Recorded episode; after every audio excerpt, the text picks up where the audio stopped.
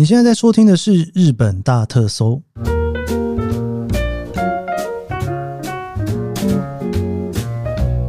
欢迎收听《日本大特搜》，我是 Keith 研究生。今天是二零二三年令和五年的十一月一号，星期三。哇，我们到了十一月了耶！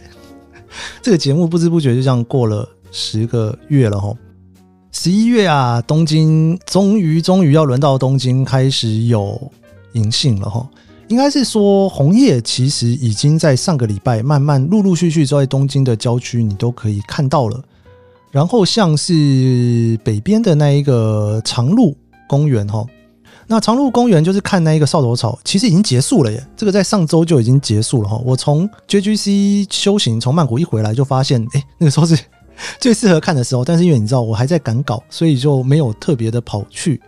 然后不知不觉，应该在今天已经差不多是要结束的时候。我去年有去看了，非常漂亮哦。那东京也要慢慢的迎向了东京的秋天。我们今天先来回复一下 Q&A 哦。好，那我们这一个是 Sabrina YC 第一九九回预制食品，身为主妇家庭厨师，这主题很切身。听到日本的 Twitter 的分享，我笑出来。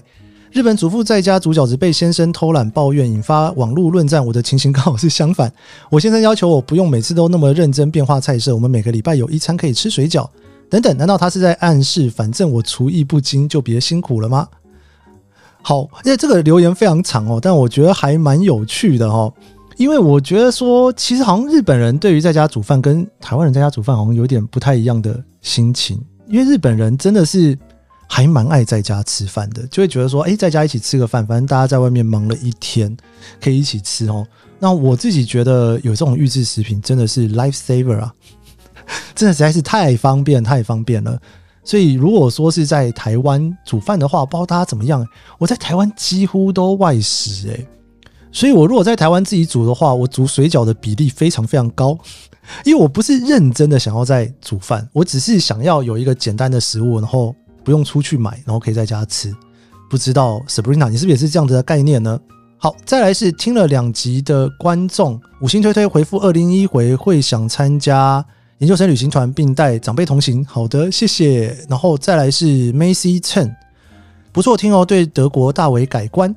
哇，德德国那一集我真的觉得还蛮有趣的，因为我第一次在节目里面聊日本之外的国家哈，不知道之后有没有机会可以再找不同人来聊不同。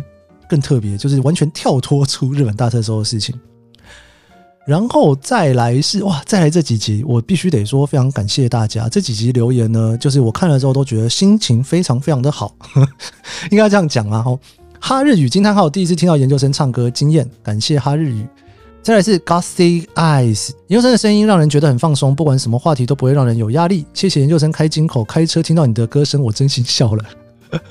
好了，我那一集真的也算是我不知道那种心血来潮，想说每次不能放歌，然后又这样子讲了过去之后，然后大家又不知道在讲哪一首歌，然后明明那首歌就是红到大家一定都会知道，我就有一种忍不住的就唱了两句，感谢大家。再来是哇，再来念这个我真的都很害羞哦，这个 Q A 根本就是念给自己爽的。Y C L T I N A A A 二零四回第四留言，二零四回结尾听到研究生唱《We o m u i d a l 眼睛都瞪大了，声音好好听，谢谢让大家不用再去搜歌，直接就可以听到。这个时代好喜欢，这样报历史变得很有趣，感谢你。然后再来是，我决定要把这些害羞的这一次全部念完，以免下次我还要再重新害羞一次。再来是 Husky 一零一六五星好评的嗓音，果真一听就知道是哪首歌，唱的很不错诶，五星好评赶紧奉上红包场概念。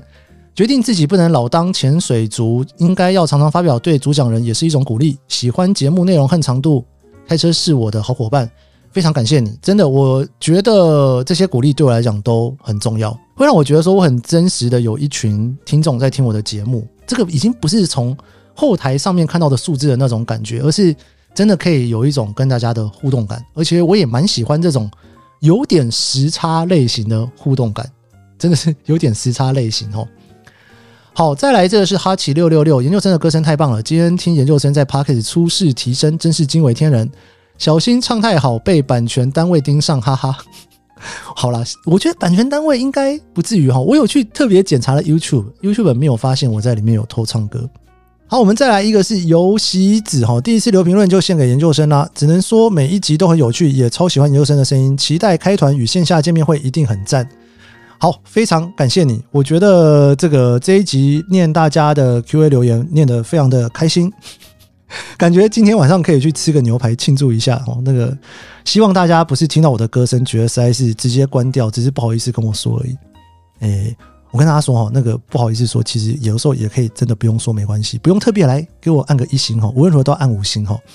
好，我们感谢大家的留言。我们今天呢想要延续星期一，我星期一跟大家聊了这个排行榜哦，就是日本人他们在二零二三年七月的时候，这个 Macromeal 的这个研究单位，他针对三万两千人做的这一个调查报告，跟五年前比，你最喜欢住的城市是哪一个呢？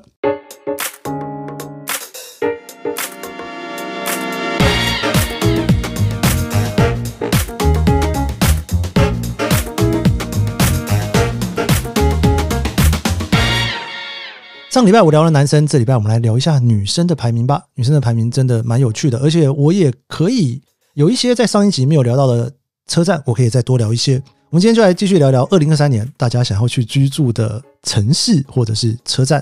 好，我们来看这一个女生的排名哦，一样的，我们来先把十一跟十五名快速的走过去。这个十一到十五名，我觉得也是挺有意思的。第十一名呢是大宫哦，大宫我跟大家在上一集聊到哦，是埼玉县一个非常繁忙的车站。它在女生的排名里面呢，其实在五年前是完全没上排名的，但是现在上了第十一名。我想原因应该跟男生的排名是非常类似的吧？哦，就因为远端工作的关系，你可以稍微远一点点，那边其实生活机能也很棒，但是房租应该会便宜相当多。再来第二名是新宿，这个新宿啊，从五年前的第七名掉到了第十二名。你知道，在五年前，男生的星数是第六名，然后男生在五年之后还是第六名，但女生呢，就像从星数呢，就像从第七名掉到了十二名。我觉得我好像某种程度可以理解，就是好像女生对于住在星宿的那种 fantasy，在这几年是不是被一些其他更酷的地方给拉走了？哈，我觉得是蛮有可能的。哈，说坦白话，如果是。星宿跟涩谷比的话，说不定涩谷我觉得好像还迷人一点。但有趣的事情是呢，涩谷在女生里面是完全没有上榜的。五年前还有第十二名，现在已经完全跌到外面去了哦。所以女生到底在想什么呢？没关系，待会你会听到一些上一集我没聊到的名字。好，再来第十三名是博多哦，这个博多呢也是原本在圈外哦，然后进入到了第十三名。第十四名是自由之秋，哇！自由之丘呢，其实在五年前是十三名，现在掉到了第十四名哦。只是呢，自由之丘这个地方，我觉得真的是，其实我没有想到自由之丘这个地方居然会是女生想要去住住看的地方哦。我先讲一下，因为像自由之丘那边啊，那个东横线啊，我在看房子的时候，其实很多的城镇我都还蛮喜欢的。但是在最后的阶段呢，我实在是没有办法让自己住在那里，因为那边早上通勤进东京市区真的实在是太可怕了哦。像是四田谷区那边，或者是目黑区，就是属于像东横沿线啊。四田谷区更多的可能是金王沿线或小田急沿线。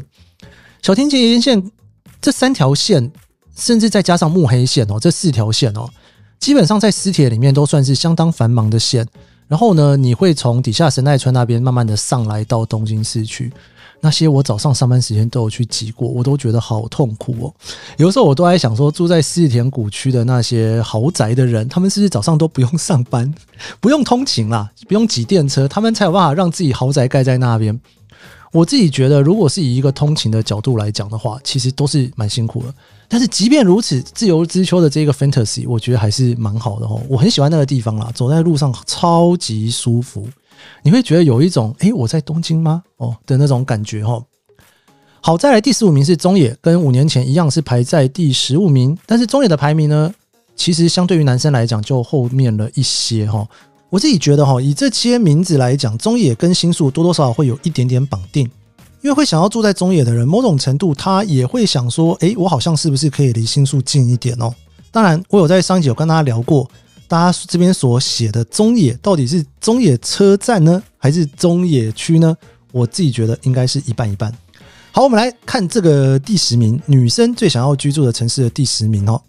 好，这个第十名呢是高原市哦。高原市呢其实是在中野区跟三病区交界的附近的一个三病区的车站。高原市这一个车站啊，哇，我先讲一下三病区好了。很多人都会很喜欢三病区的居住环境，因为觉得那边其实我这样讲好了，他们那边盖房子的规定蛮多的。它很多那种比较属于平房区域哈，它会要求你的容积率是要稍微低一点点的，所以你的房子跟房子之间的距离会稍微的宽一点。但是你如果在东京的市区，比方说像是新宿区、中野区，甚至呢涩谷区，然后港区这种很贵的地方的时候，甚至目黑区哈，很多的区呢，它在比较靠近市区的地方，它不会有这么严格的规定，所以很多靠近市区一点的房子呢。因为同一个区呢，它有要求建蔽率高的地方，那有的区呢，它有要求建蔽率低的地方哦。但是基本上三病区的建蔽率通常来讲算是比较宽的，就是你如果要盖一个房子，你必须要有一定程度的空地，你可以拿来当庭院或者是停车场哦。我觉得三病区比较是这种感觉在，但是高原市这一站啊，它刚好就在中野区跟三病区的交界，而且算是三病区里面。我自己觉得我还蛮喜欢的一个地方，因为那边有一个商店街哦，然后又很漂亮，然后然后那边有一种怎么讲呢？就是以前十几年前我那时候住在东京的时候，那时候听到有人住在高原市，都觉得哇，好像是一个蛮有趣的一个地方哦。所以很多女生也会住在那里。我印象中阿抛之前是不是也是住在高原市那附近？所以它虽然是在三病区，但是你看啊，它高原市这三个字可以拿出来直接撑住一个品牌，我觉得还蛮厉害的。你没有说，哎，我想要住三病区，你说我想要住高原市，我觉得这个对高原市算是一个大大的奖励哦。有这就是我刚讲，我觉得有时候女生选地方真的是蛮会选的，那边居住起来的那种舒服感，而且它的交通算是相当相当的便利，因为你从高原市那边呢，你。有中央线，然后又有丸之内线，进市区其实算是很方便的。再加上它的班次很多，JR 线那个又很长哦，所以你早上通勤，当然中央线挤电车挤得很痛苦啦。但，哎，我有点不是很确定，它的痛苦跟那个 四田谷那边的金王线的痛苦哪一个比较痛苦？我觉得痛苦是没有办法比的。但高原市那边，我觉得算是进市区时间也没有很远，然后又有商店街可以逛，很漂亮、很舒服的一个地方。那边的阿婆舞也相当有名。好，我们的第十名，呃，女生所选出来想要住的城市的第十名，高原市。在第九名是池袋，这个池袋呢是从第五名降到了第九名哦，一样的跟男生那边是有下降的趋势。不过呢，降完之后呢，男生还在第五名，女生已经到了第九名。我其实我上一集在聊池袋的时候，我就有在想说，在讲池袋的时候，到底会指哪里？哈。因为池袋这一个词本身不是行政区，所以它不会像是目黑啊、品川啊这些词汇，其实你会有一点点暧昧的空间在这里面。你到底是在讲车站呢，还是在讲行政区呢，还是在讲哪一个腹地哦？但是事实上，在池袋那一区啊，有很多丰岛区里面，我觉得池袋算是勉强走得到，但是我自己还蛮喜欢的住宅区，尤其是在南边，像是在木白那边，或是在杂司谷哦。哦，杂司谷那边的住宅，我自己还蛮喜欢的，而且它那边有一种下町感的那种老街感，但是又很安静。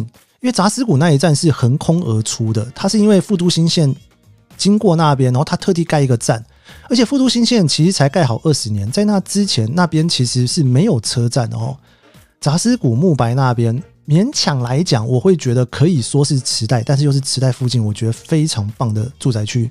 那当然也有可能，大家讲池袋是在讲池袋附近，其实有盖那种豪宅啦，非常高的那种豪宅哦。住在那边那种城市感啊，那种车站也很热闹啊，什么都很方便哦。我觉得也算是不错了哈。它排到第九名。好，再来第八名啊！哇，这个我真的是看到之后，我想说，哎，这是哪里？我第一次真的是待在这个排行榜前面哦。这个地方呢是在兵库县的西宫北口。它是女生最想要居住的城市的第八名。首先，它不在东京，不在东京就算了，它也不是一个叫做神户的地方，也不是叫一个叫做大阪的地方，它叫做西宫北口。我看到西宫北口这四个字，我还查了一下哦。我想说西宫的北口吗？不是哦，它不是在西宫那一站的北口，它是它那一站就本名就叫做西宫北口站哦。西宫北口站呢，它其实是在兵库县哦。那神户就是属于兵库县哦。它的位置呢，就是介于大阪的梅田车站以及神户的三宫车站之间。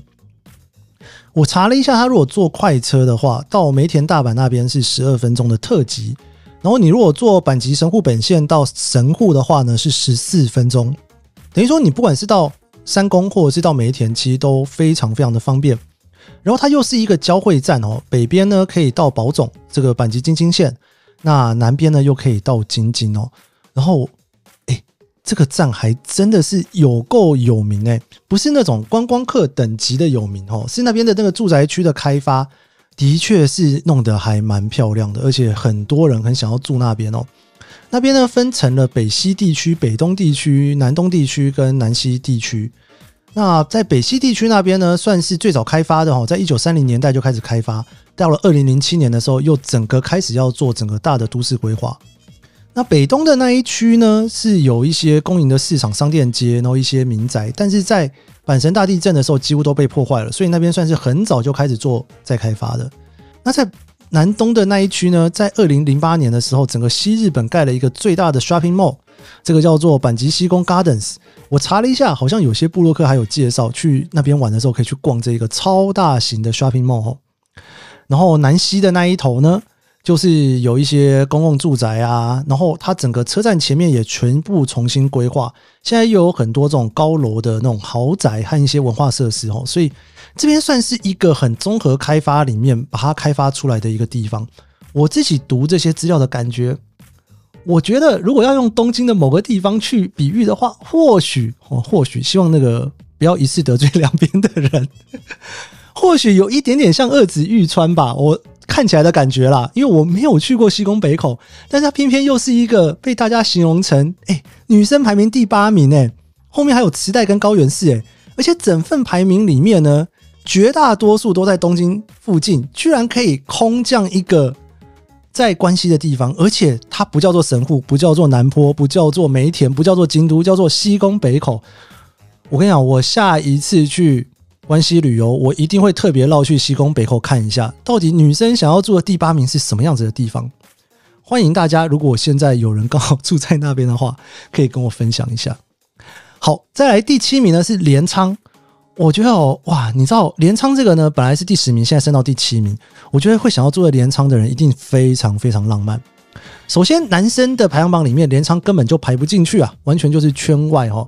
然后，女生五年前可以在第十名，现在可以到第七名哦。我还记得我那个时候来日本的时候，有一个朋友一直跟我讲说，他想要搬到镰仓去住。我的第一个反应是，哎，你要不要先学一下开车？要不然你住在镰仓那边也太辛苦了哦。慢慢的，我才发现，哎。还真的蛮多人想要住镰仓的耶！我有稍微看了一下镰仓那边的房子，有一个地方我还蛮喜欢的，在豆子那边。那边已经严格来讲不算是镰仓了哈，就是因为那边你可以坐快车到东京，但是也是要一个多小时。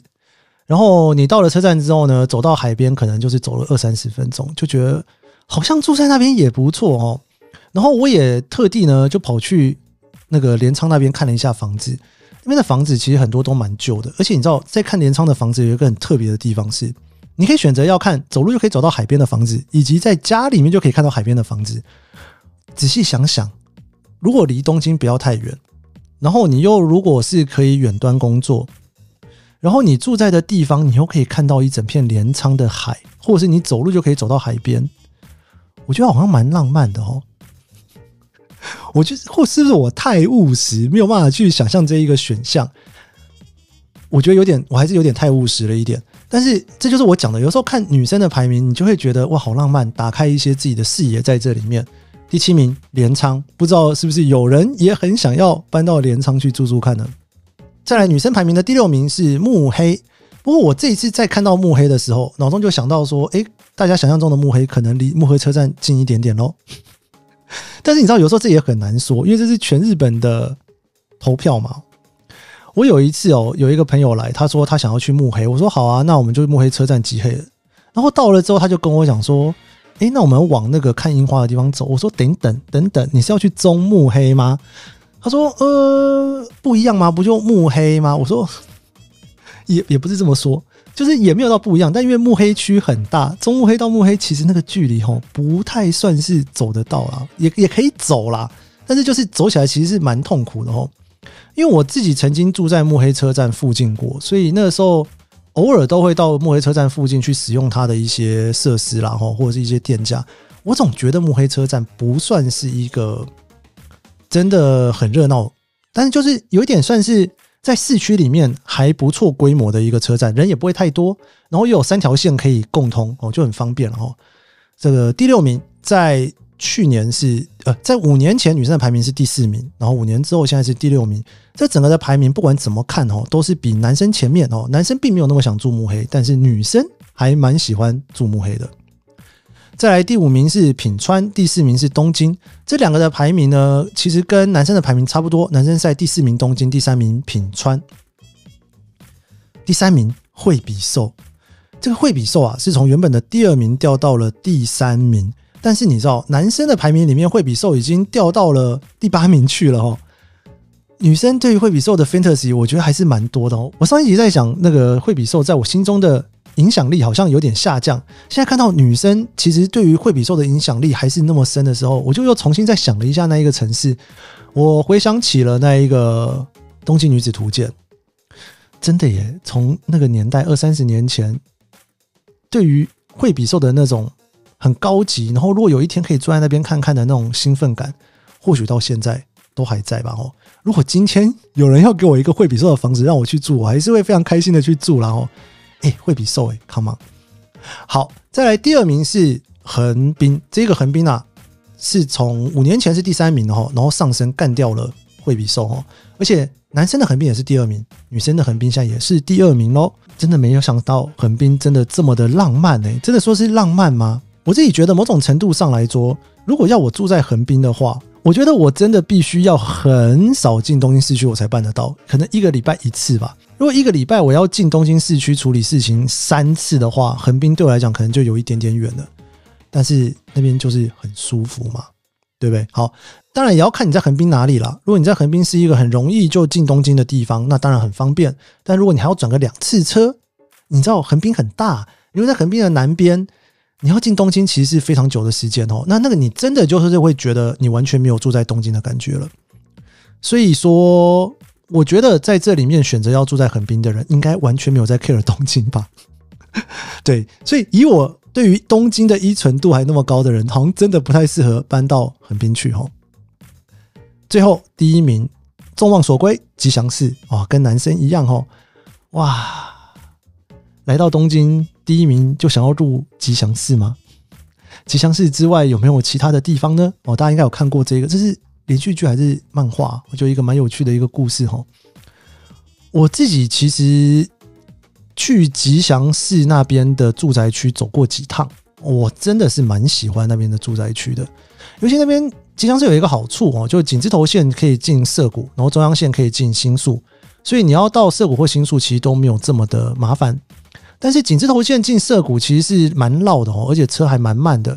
那如果你是从中央线进新宿的话，其实有时候上班时间蛮塞的哦。所以我觉得，如果想要住吉祥寺的人，可能他对于东京的依存度应该是稍微低一点点的，还是会尽可能以在以吉祥寺附近的生活圈为主，甚至以工作来讲都会在吉祥寺哦。我自己都有想过，诶，如果假设我今天我完全。不用在东京市区走跳，然后我可以完全的在家工作的情况之下，我会不会选择吉祥寺呢？搞不好会哦哦，而且景之侯公园那一站那附近的房子真的是很棒啦，很舒服。然后其实价格来讲呢，我觉得价格当然第一个不便宜啦，但是你如果去跟像是四田谷区的几个房子比起来，我觉得没有到很贵哦，因为四田谷区那边有的房子也是贵到不行哦。那当然，你更不用说在市区，你如果要在墨黑区、港区买那种大房子，我觉得是不可能啦。我指的是那种很类似的居住环境，因为你基本上只要在墨黑区、港区，你哪怕是独栋的房子，那个居住环境都不会是到郊区那么的舒服。我觉得那个是有一点点落差的哦。或许我第一名不会排吉祥寺，诶，只是我有点不知道排哪里好。我可能会选择下北泽或中目黑吧，一个在四田谷区，一个在目黑区，也可能是代官山。好了，我不知道。